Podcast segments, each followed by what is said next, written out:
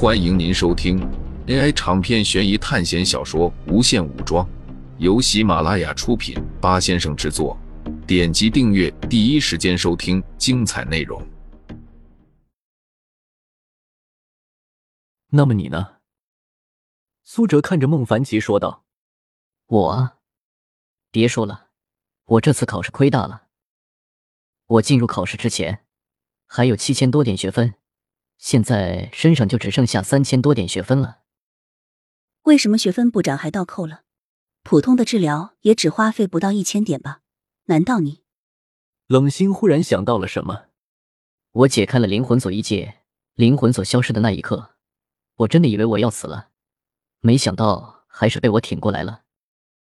这次考试，我根本就没有赚到什么学分，要在补习考试中挣到学分，简直是不可能。太难了，孟凡奇说道。苏哲参加过两次补习考试，当然知道补习考试的难度。老大，你好像是参加了两次补习考试了吧？第二次的你给我们说过了，那么第一次你是怎么活下来的？那个时候你的能力应该没有现在这么强吧？孟凡奇问道。第一次考试我进入的是咒乐园。当时的能力基因锁和灵魂锁都没有开启。孟凡吉听到苏哲的话，先是将嘴里的牛奶喷了出来，随后说道：“我去，这样你都敢进补习考试？难道进入之前那个死亡率提醒你没有看到吗？”我知道，当时的死亡率是百分之九十四点二三，那次考试活下来的人也只有我一个人。”苏哲说道。逃回来也不简单，老大，我对你的佩服犹如滔滔江水，连绵不绝。又好比……可是还没有等孟凡奇说完，苏哲接下来的话让他直接噎住了。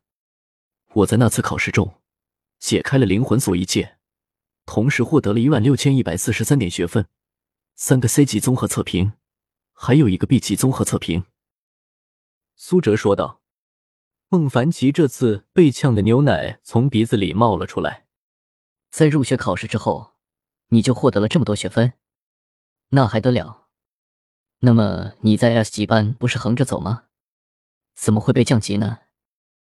孟凡奇好奇的问道。旁边的冷心也被苏哲的话震惊到了。对方只是一场补习考试，就赚到了比他攒了好几场考试都多的学分，然后我就成为 S 级班的垫底。被清理出来了，苏哲淡淡的说道：“我的天呐！”孟凡奇整个人直接颓废的倒在了沙发上，有一个很贴切的名词可以形容：葛优瘫。你在补习考试中都能获得你那么多学分，居然还在 S 级班垫底，我觉得我们真的不用活了。S 级班到底是一种怎样的存在？孟凡奇绝望的说道。不过，苏哲听着他的语气，倒是并没有什么害怕。苏哲对于孟凡奇最欣赏的就是这点了。表面上非常顽皮，但是心里知道应该做什么事，而不是表里如一的无脑。倒是冷心听到了苏哲的话后，坐在旁边一阵沉思。好了，都别想了，我们现在不会遇到他们的。苏哲说道：“这次他们参加补习考试回来。”自信心被打击的特别严重，虽然两人的表现不同，但是苏哲都知道，两人分别都遇到了强大的 A 级班，反倒是苏哲并没有见到所谓的 A 级班。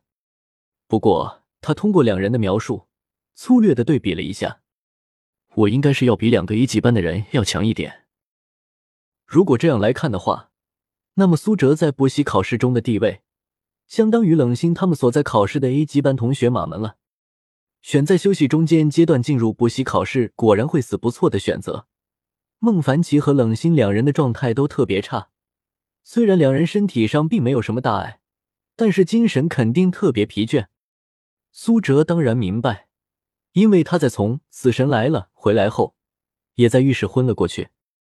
这几天你们先各自放松一下吧，我们还有十五天休息的时间，虽然不多，但是也足够了。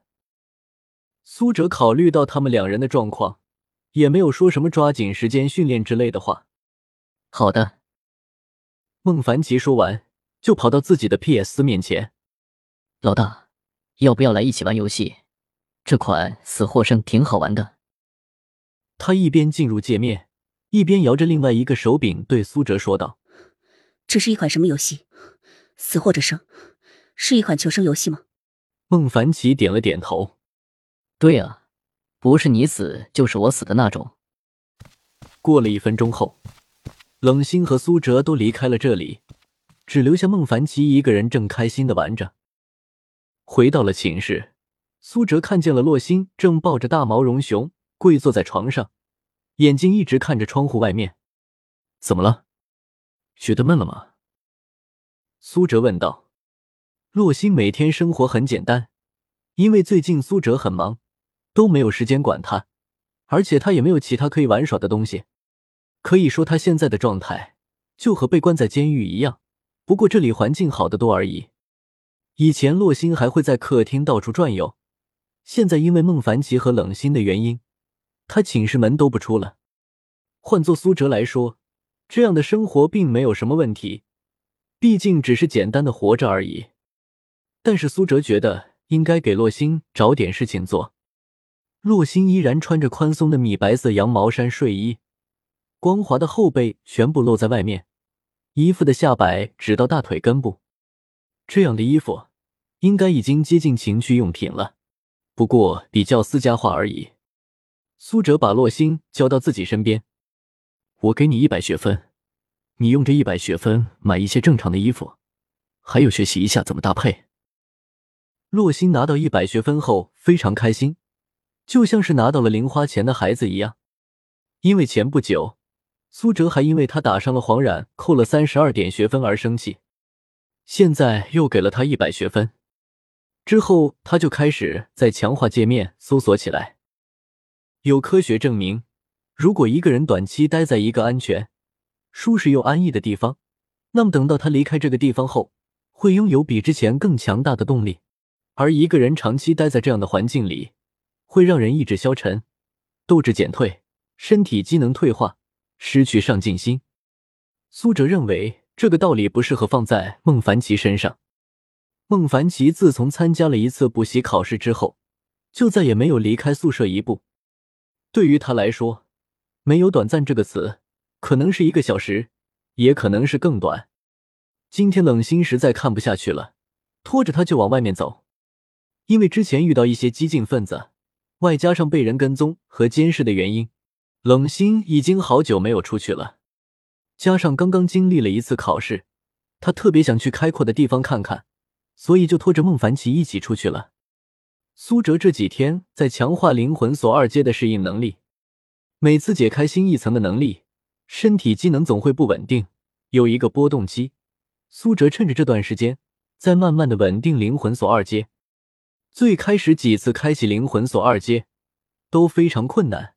感觉就像第一次使用精神风暴对抗吉龙一样，不过苏哲现在的承受能力高了很多，而且经常受伤，这点痛苦对比起来也微不足道了。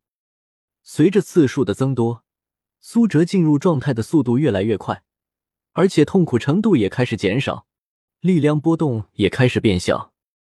每开启一次灵魂锁二阶，苏哲都感觉进入到了一种特别神奇的状态。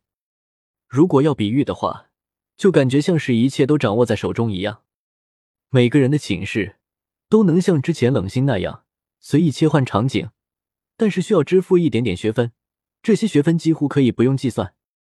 不过苏哲自己的寝室也就三十多平方米，不宽敞也不紧凑，两个人住的话确实够了。听众朋友们，本集为您播放完毕，欢迎订阅专辑。下集精彩继续。